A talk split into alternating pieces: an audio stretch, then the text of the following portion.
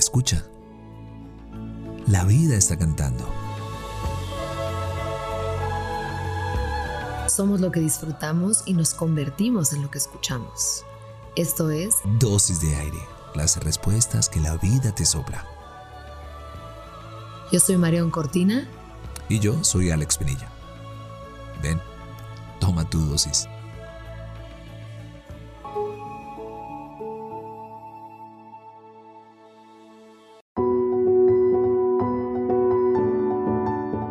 Ya te contábamos ayer sobre el filósofo surcoreano Byung-Chul Han. Él ha generado debate porque ha puesto el dedo en la llaga sobre las sociedades modernas. Afirma que ahora pasamos a ser un phono sapiens, es decir, un individuo que solo experimenta, disfruta y quiere jugar. Se despide de esa libertad que te da crear cosas tangibles con tus manos. Quien actúa rompe con lo que existe y suelta en el mundo algo nuevo, completamente diferente. Para ello no podemos vivir pasivamente, inactivos, solo eligiendo con la punta de los dedos en el mundo virtual. Necesitamos vencer la resistencia y actuar.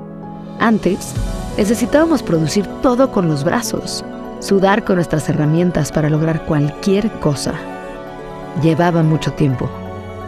Hoy, no necesariamente. Vivimos asfixiados de información, seleccionando la vida con clics. Eliges, personalizas, consumes e inmediatamente algo se resuelve. Un paquete te llega, te contestan un mensaje, hablas con alguien al otro lado del mundo, respondes comentarios, pasas el tiempo entre plataformas. Pero, ¿nos reconocemos en nuestra actividad? ¿O nos perdemos en el uso agotador de nuestros dedos seleccionadores? Hoy te preguntamos, ¿cuál fue la última vez que activamente creaste algo? Algo que llevó mucho tiempo, sudaste y venciste resistencias, usaste todo tu cuerpo y tus manos, no solo tus dedos en el celular. Nos encantaría saber qué ideas y preguntas te surgieron con este episodio.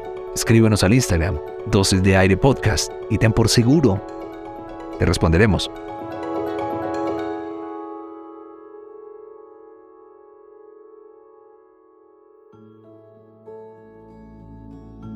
Deseamos que tus sentidos siempre encuentren la poesía de estar vivos.